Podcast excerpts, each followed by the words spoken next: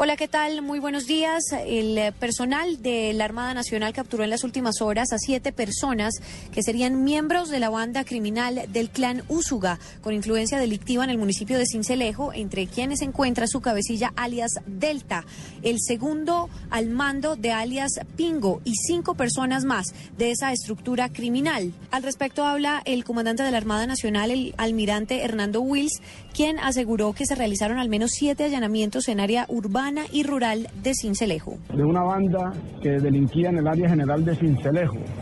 Este, un trabajo realizado por eh, unidades de inteligencia de la Armada Nacional en conjunto con el CTI, un trabajo de aproximadamente un año y medio que permitió judicializar a estos delincuentes y se produjo la captura de siete de ellos. Asimismo, el oficial de la Armada dijo que fue capturada una funcionaria del CTI seccional Sucre, que al parecer hacía parte de esta estructura delictiva. María Camila Díaz, Blue Radio.